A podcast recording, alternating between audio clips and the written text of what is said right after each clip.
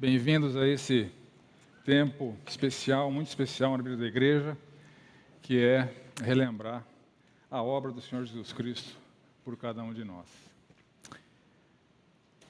Três horas da tarde, daquele dia que o Senhor Jesus morreu, as últimas palavras do nosso Senhor Jesus Cristo foram as seguintes: Deus meu, Deus meu, por que me desamparaste? E logo na sequência, o Senhor disse: Está consumado. Inclinando a cabeça, entregou seu espírito. A morte do Senhor Jesus Cristo foi um ato absolutamente voluntário. Certa vez ele disse que ninguém tira a minha vida de mim, eu espontaneamente a dou. E ele estabeleceu esse tempo de relembrarmos como um memorial perpétuo, até que ele volte, a sua igreja repita sistematicamente essa lembrança do significado, da abrangência, do poder, da magnitude da sua morte e ressurreição. E nessa manhã eu queria trazer três aspectos da morte do Senhor Jesus Cristo para a nossa reflexão. O primeiro aspecto é que a morte do Senhor Jesus Cristo foi necessária. Certa vez em Mateus 16 ele disse o seguinte: É necessário seguir para Jerusalém, sofrer muitas coisas dos anciãos, dos principais sacerdotes, dos escripas, ser morto e ressuscitado no terceiro dia é necessário. Quando Deus decidiu criar a humanidade, esse ato de criação foi ao mesmo tempo uma sentença de morte para o Senhor Jesus Cristo. Que a humanidade se corromperia, se afastaria de Deus e necessitaria de redenção, de perdão, de resgate. Era necessário sofrer, morrer, ressuscitar. Era tão necessário que quando Pedro pateticamente tenta reprovar o Senhor Jesus Cristo, o Senhor Jesus Cristo reage da seguinte maneira: arreda Satanás. É necessário. É necessário porque o pecado entrou na raça. Romanos 5,12 fala o seguinte: Assim como por um só homem entrou o pecado no mundo, e pelo pecado a morte, assim a morte passou a todos os homens, porque todos pecaram. E porque todos pecaram, foi necessário esse ato abnegado, amoroso, intencional do Senhor Jesus Cristo de morrer em nosso lugar, de receber em si a sentença que nos era reservada. Todos pecaram e estão separados da presença gloriosa de Deus. Esse é o efeito do pecado. Por causa do pecado, nós somos impossibilitados de termos qualquer relacionamento com Deus. E a Bíblia descreve isso como morte. O salário do pecado é a morte, a morte eterna. O Senhor Jesus discorreu um pouco mais a respeito do significado dessa morte eterna em Mateus 13, quando ele fala o seguinte: O filho do homem mandará seus anjos que ajuntarão do seu reino todos os que servem de pedra de tropeço e os que praticam o mal. E os lançarão na fornalha acesa, e ali haverá choro e ranger de dentes. Esta é a imagem que o Senhor usa para descrever esse ambiente de punição eterna reservado para aqueles que pecam e estão separados de Deus uma fornalha acesa, onde há choro e ranger de dentes. Em Marcos 9, 48, ele amplifica um pouco mais esse cenário terrível de sofrimento e dor. Ele diz que nesse ambiente não lhes morre o verme, nem o fogo se apaga. Ou seja, a separação eterna de Deus é usada é descrita dessa maneira terrível: corpos apodrecendo sendo perpetuamente comidos de verme numa fornalha acesa. É disso que precisamos ser salvos. É disso que a humanidade precisa ser salva. Desse estado de punição eterna, desse terrível estado de punição eterna. Por isso a morte do Senhor Jesus foi necessária. Em Gálatas nós vemos que Cristo nos resgatou da maldição pronunciada pela lei, tomando sobre si a maldição por nossas ofensas, pois as Escrituras dizem: Maldito todo aquele que é pendurado num madeiro. O Senhor Jesus voluntariamente se fez maldito para que nós pudéssemos ser benditos, salvos da justa condenação de Deus, que reserva esse ambiente terrível de eterna punição, onde não lhes morre o verme, onde o fogo não se apaga. Era necessário a intervenção sobrenatural, divina, magnífica do Senhor Jesus Cristo para que pudéssemos ter a oportunidade de sermos livres da condenação eterna. Um segundo aspecto da morte do Senhor Jesus Cristo, além de necessária, a morte do Senhor Jesus Cristo ela foi eficaz, funcionou. O plano de Deus deu certo. De maneira que lá em 1 João 1,2 nós lemos o seguinte: Ele é a propiciação pelos nossos pecados, e não somente pelos nossos próprios, mas ainda pelos do mundo inteiro. A morte do Senhor Jesus Cristo foi tão eficaz que ela serve para toda a humanidade. Qualquer pessoa da face da terra pode ser salva.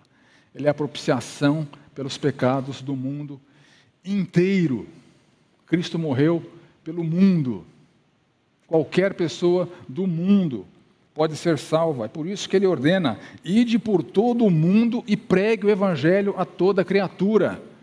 Porque o que Cristo fez na cruz precisa ser compartilhado com o mundo, com seus filhos, com seus pais, com seus vizinhos, com seus colegas de trabalho, porque todos eles podem se beneficiar da propiciação que o Senhor Jesus realizou na cruz. Propiciação é um termo técnico para descrever que através da sua morte, o seu sangue encobre o pecado e, ao mesmo tempo, faz com que esse Deus, que se manifesta com ira punitiva aos pecadores, ele se torne propício, favorável.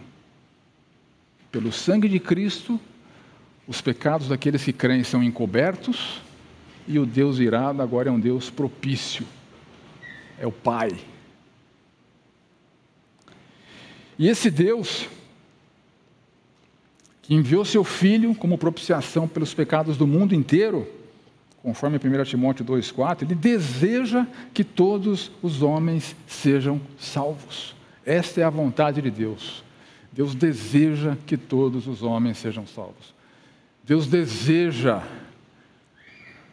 livrar cada ser humano daquele ambiente terrível de condenação. Essa é a vontade de Deus.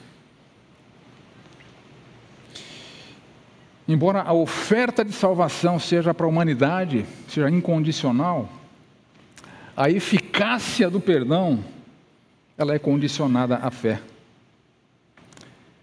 Em João 3,18, o Senhor Jesus ensina o seguinte: quem nele crê não é julgado.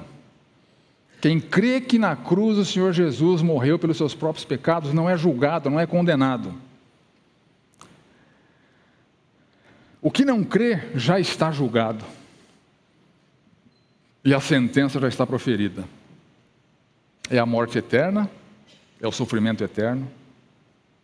Assim, é vontade de Deus que todo homem que vir o Filho e nele crer tenha a vida eterna. Oferta de salvação para a humanidade, eficácia da consumação da salvação para aqueles que respondem com fé. Respondeu com fé a obra do Senhor Jesus Cristo, tem a vida eterna, está livre da morte eterna. E a eficácia da morte do Senhor Jesus Cristo, ela é exclusiva. Não há outra possibilidade de alguém ser livre da condenação eterna a não ser pela obra do Senhor Jesus Cristo. E o Senhor Jesus Cristo disse isso. E esse talvez seja o lado antipático do cristianismo. Porque o Senhor, Jesus fala: Eu sou o caminho, a verdade e a vida. Ninguém vem ao Pai senão por mim. Então é nossa obrigação esclarecer todos os adeptos de todas as outras religiões do mundo que eles estão vivendo uma mentira. A única forma eficaz de alguém voltar a ter um relacionamento com Deus e ser salvo da condenação eterna é o Senhor Jesus Cristo. Porque ninguém vem ao Pai senão por mim, nas palavras do Senhor Jesus. E um terceiro aspecto importante da morte do Senhor Jesus Cristo é que ela foi temporária. Ele não ficou morto. Em três dias ele ressuscitou. Ele foi entregue por causa das nossas transgressões e ressuscitou para a nossa justificação, conforme Romanos 4, 25. A ressurreição de Cristo garante a nossa justificação. Justificação é outro termo técnico que aparece na Bíblia que significa que Deus nos declara justos por causa do sangue de Cristo. Como nossos pecados são encobertos, como Deus se torna propício, por decreto, aquele que crê, e somente aquele que crê, é declarado por Deus, é justo. E por ser justo, não será condenado. Não será condenado porque temos advogado junto ao Pai, nosso Senhor que ressuscitou e continuamente intercede por nós, aplacando a ira de Deus contra os nossos pecados cotidianos, que continuamos cometendo, que Ele nos orienta a que confessemos, a que restauremos, mas esses pecados eventuais não nos levam mais para a condenação eterna, porque cremos que na cruz o nosso Senhor pagou pelos nossos pecados, ressuscitou e está continuamente agindo como nosso advogado diante de Deus. Assim, justificados por causa da nossa fé, nós temos então a paz com Deus. Somos livres da salvação, da condenação pelos nossos pecados. Assim, meus irmãos, eu convido a todos que já creram no Senhor Jesus Cristo como seu Salvador, e só estes que creram no Senhor Jesus Cristo como seu Salvador, podem e devem participar desse momento. E antes de participarmos, quero dar alguns minutinhos para você refletir, porque você foi chamado para viver por modo digno de Deus. E somos advertidos em 1 Coríntios 11 dessa maneira: aquele que comer o pão ou beber o cálice do Senhor indignamente será réu do corpo e do sangue do Senhor. Examine-se, pois, o homem a si mesmo, e assim coma o pão e beba o cálice. Então, vou dar uns minutinhos para você se examinar. Se há alguma prática pecaminosa, obstinada, rebelde na sua vida, confesse ao Senhor, comprometa-se com o Senhor, a depender dEle, para voltar a viver de modo digno do Senhor para não participar desse momento de maneira indigna. Reflita, confesse e, na sequência, nós usaremos os elementos para relembrar a obra do Senhor Jesus Cristo.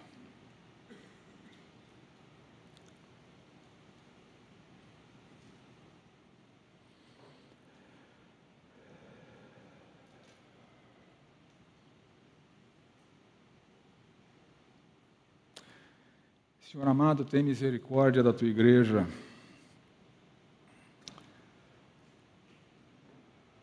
Evidencia as nossas pecaminosidades, evidencia nossos hábitos pecaminosos, nos dê poder para vivermos em conformidade com a tua vontade, Senhor.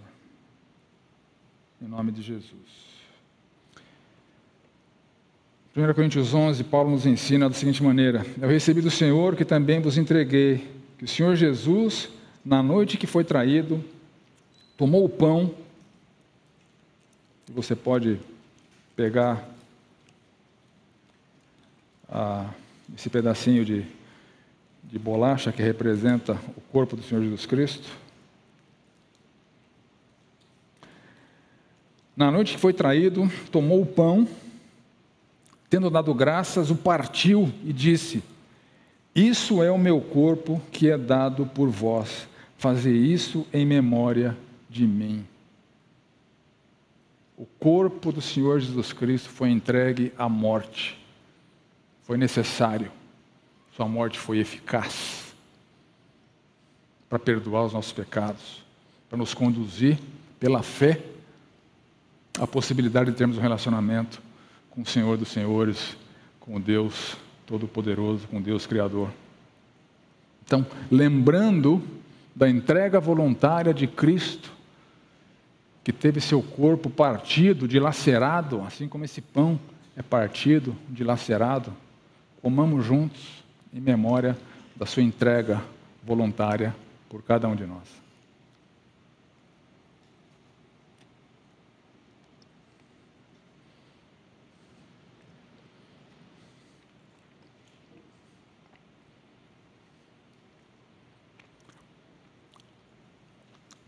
Por semelhante modo, depois de haver ceado, tomou também o cálice, dizendo: Este cálice é a nova aliança no meu sangue. Fazei isso todas as vezes que o beberdes em memória de mim. Porque todas as vezes que comerdes o pão e beberdes o cálice, anunciais a morte do Senhor até que ele venha.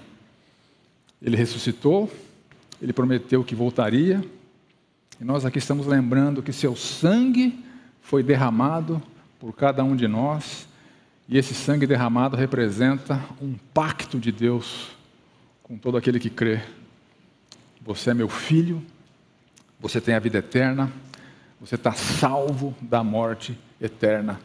Teu futuro está garantido por mim, é o que Deus nos fala. Então, confiando na eficácia do sangue do Senhor Jesus Cristo, na fidelidade do nosso Deus que promete nos salvar pela fé no Senhor Jesus Cristo, tomemos do cálice que representa essa aliança com Deus.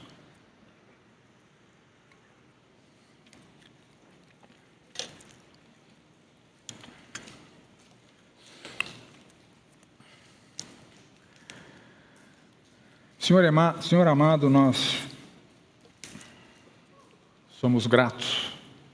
Não há palavras para expressar nossa gratidão, porque não há palavras para descrever a magnitude da tua bondade, do teu amor abnegado, não conformado com a nossa condenação, que agiu para nos resgatar, enviando seu próprio filho para voluntariamente morrer por cada um de nós nos salvar pela resposta de fé da condenação eterna e garantir nossa relação contigo aqui agora e para todos sempre.